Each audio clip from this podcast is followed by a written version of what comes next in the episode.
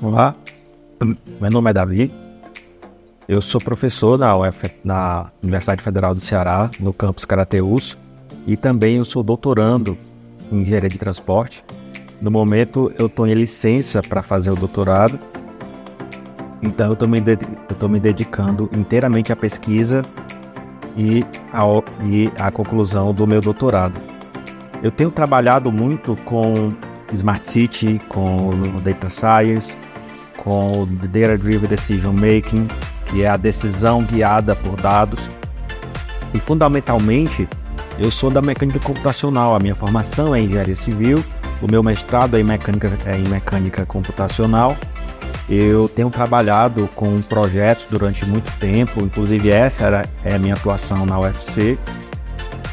E no doutorado eu tenho dado um novo olhar à minha pesquisa, à minha atuação para trabalhar com machine learning, com, com data science e etc. Uh, ah, de vez em quando, a humanidade dá um salto de evolução mesmo, dá uns saltos de modo como a sociedade se organiza, modo como as pessoas fazem o trabalho, modo como os trabalhos são divididos na sociedade. A primeira que a gente consegue se lembrar agora é a Revolução Industrial.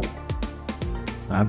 Isso foi um marco muito grande para a organização dos trabalhos, para a organização da sociedade. Alguns trabalhos deixaram de existir, outros passaram a existir, e isso modificou a nossa, a nossa, a, a nossa sociedade fundamentalmente. Outras aconteceram, mas a mais recente, bem relevante, é a internet os computadores pessoais, a internet, os smartphones, isso tudo deu uma nova configuração para a nossa sociedade e deu um salto do modo como a gente faz as coisas, como a gente faz engenharia, como a gente fala com as pessoas, como a gente se comunica, como a gente gerencia negócios, como a gente faz várias coisas. E é interessante pensar que nessas mudanças não é algo discreto, sabe? Não é algo pontual de que a uma hora atrás é completamente diferente de uma hora depois. Esse é um processo contínuo que vai acontecendo. E a gente está vivendo isso exatamente agora. Isso está acontecendo nesse momento, quando a gente fala de Smart City. Uma Smart City, pelo nome, a tradução literal, é uma cidade inteligente. Mas o que é que significa ser uma cidade inteligente? É uma cidade em resumo, mais eficiente e que proporciona uma qualidade de vida melhor para as pessoas. Uh, em uma definição um pouco mais formal, é uma cidade, certo, que se utiliza de tecnologias da informação e comunicação, as TICs, para melhorar a qualidade de vida das pessoas ao tornar funções da cidade mais eficientes. Uma dessas funções urbanas é a infraestrutura de transporte, que é fundamental para uma sociedade funcionar, tanto do ponto de vista econômico, quanto social, quanto como estrutural mesmo. E nesse sentido, uh, se fazer uso desse, dessas tecnologias de dados para melhorar o nosso sistema de transporte, para melhorar a nossa gerência da infraestrutura, que é o foco da minha tese, leva, consequentemente, a lidar com muitos dados. A Big Data, que é uma parte da ciência da computação, da, da ciência de dados, que lida com essa quantidade grande de dados, certo? Ele lida com armazenamento, com a limpeza, com a distribuição, em selecionar melhores dados, em agregar, exportar, em se utilizar modelos de machine learning para buscar padrões de informação e a partir desse conhecimento de dados advindo desses estudos, as decisões são então tomadas baseadas nesses conceitos que foram obtidos com os dados, certo? É a principal função da, do, É a principal função da ciência de dados nesse momento para a Smart City.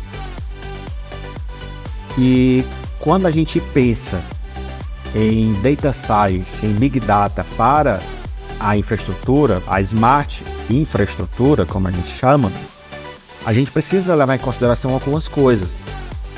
Não basta só conhecer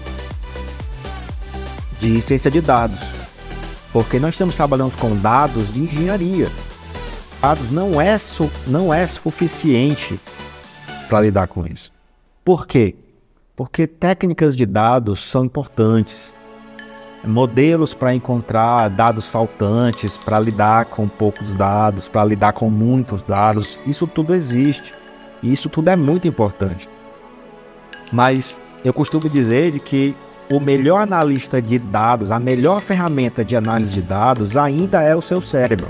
Ainda é o nosso cérebro. Sabe? Tem, tem uma história bastante curiosa que, que eu sempre conto nesse sentido. Nas, na Segunda Guerra Mundial tinha um matemático, eu não me lembro o nome dele agora, mas ele foi contratado para para resolver um problema.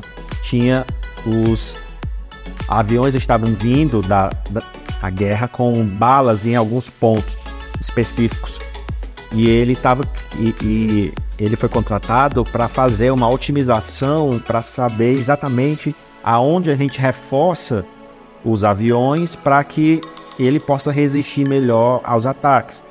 E a principal decisão na hora, vendo os dados, vendo, ou seja, aonde o, a, aonde o, o, o avião é mais atacado, é onde ele deve ser mais protegido. Isso é lógica, isso é, isso é analisado, etc.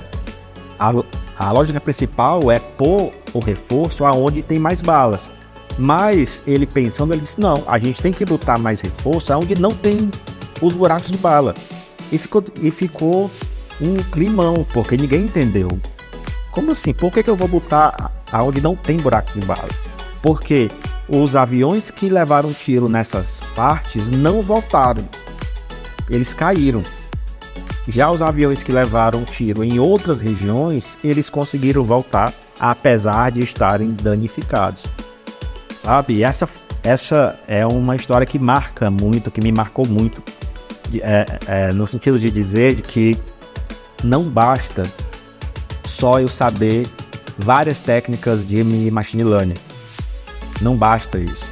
Eu preciso entender algo estrutural do dado. Eu preciso ter um entendimento mais complexo do que só me diz os números, apesar de que os números são importantes.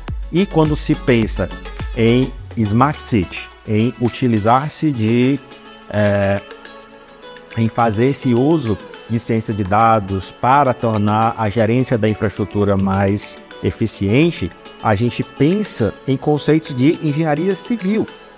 E esse tem sido muito o foco da minha tese, dos meus trabalhos nesse momento, de que juntamos informações de engenharia civil, conceitos lógicos de engenharia civil, aliados à, à ciência de dados. Um dos maiores exemplos agora que eu tenho trabalhado junto com a equipe é a questão dos defeitos. Ah, o projeto Cientista-Chefe de Infraestrutura tem feito um trabalho muito valioso construindo um algoritmo que classifica os defeitos da infraestrutura. Então, ele vê as fotos da, da rodovia e ele diz qual é o tipo de defeito e ele vai fazendo essa georreferenciação e isso é algo incrivelmente valioso. Mas não termina ainda. Os diferentes tipos de defeito têm diferentes causas. E isso é algo mecânico e construtivo, que tem a ver com materiais de construção, tem a ver com os intempéries que ele está exposto. Ah, uma outra, outra coisa que pode causar defeitos é o excesso de carga. Tá? Ou seja, a estrutura foi construída para lidar com um determinado tipo de carga em uma dada quantidade. Mas será de que ela está exposta a uma quantidade que corresponde ao projeto? Então, tem muitos pontos a serem discutidos para saber a origem. Esse é um defeito novo que aconteceu só agora ou ele é recorrente? E esses são conceitos da engenharia civil. A gente precisa fazer uso da engenharia civil para buscar os dados que, que tratam dessa explicação. E também nós temos que relacionar o pós, ou seja, o qual o impacto desses defeitos para a sociedade? Ele tem um impacto econômico, porque ele deixa os custos de transporte mais caro. Ele tem um impacto na conectividade, ou seja, ir de um lugar A para um lugar B fica mais difícil. E isso tem um impacto na, na, na sociedade para pessoas que vão para a escola, para pessoas que vão trabalhar, para pessoas que vão se deslocar para lazer. Isso, isso tudo tem uma grande influência na sociedade e também os, os buracos têm um impacto ambiental, porque um carro que anda mais devagar, acelerando e freando para desviar dos buracos, ele emite mais poluentes. Então, ao lidar com Smart City, Smart Infrastructure e fazer esse uso dessas TICs, certo? tecnologia de informação e comunicação, para deixar a gerência de infraestrutura mais eficiente, primordialmente é preciso um conceito de engenharia civil para saber que dados buscar e como eles estão ligados. É, a gente faz análises com esses dados que foram selecionados dentro de uma hipótese baseada em conceitos de engenharia civil. Essa é uma, é uma área muito promissora que tende a ter um grande impacto na sociedade, como eu falei no começo, na questão da revolução industrial que mudou os empregos. Uh, a internet está aí muito difundida, a inteligência artificial tem, tem tido um papel cada vez mais impactante na nossa vida, na nossa sociedade e também no modo como se faz engenharia. Hoje em dia, com o chat GTP, é muito mais fácil você fazer um código de programa. Ele, ele não cria o código inteiro só, mas ele acelera o seu desenvolvimento. Então, sem o conhecimento fundamental do código, da lógica e das razões, o chat GTP não serve para nada. Certo? É muito importante dizer isso. Ele não vai tomar essa é a opinião que eu tenho, que é fundamentada na opinião de vários especialistas em livros e conceitos e palestras que eu, que eu tenho visto. O que a inteligência artificial, e nisso eu falo no contexto de Smart City, no contexto de engenharia e no contexto de sociedade. O que a inteligência artificial, como o chat GTP, tende a fazer é ter uma redistribuição das funções na sociedade. Então, para nós, tem, tem um autor que chama Kai-Fu Lee. Ele é um chinês, obviamente, com esse nome. Ele foi o CEO do o CEO da Google na China durante muito tempo, ou seja, ele é uma lenda da área no mundo. E ele está vivo, ele é um cara fantástico, ele tem várias palestras no YouTube ele tem que ele diz que a inteligência artificial vai, vai, vai fazer da gente mais humanos. E na primeira vez que eu li isso foi muito maluco, porque eu não, eu não imaginava que isso fosse assim. Mas lendo os argumentos dele faz, faz inteiramente sentido. Porque aquilo que é repetitivo, aquilo que é maçante, aquilo que é, é mais trabalhoso, aquilo que, que é mais braçal, é, é justamente o que o ChatGPT faz de melhor. E o que é que vai vir para nós? A empatia, a compaixão, a criatividade, sabe? Não é mais uma questão de eu contra a inteligência artificial. É como a inteligência artificial pode me fazer mais humano. Uma autora muito importante, que infelizmente eu não vou lembrar o nome dela agora, ela, ela, ela faz um questionamento de que se não formos nós ou seja, que não é a, a inteligência artificial que está roubando o nosso trabalho. É o contrário, é, é a gente que estava roubando o trabalho dela. Porque a máquina é extremamente eficiente em coisas repetitivas, em esse, esse, esse pensamento lógico bem repetitivo e estruturado. E nós temos dificuldade nisso. Isso é um pouco mais difícil para nós.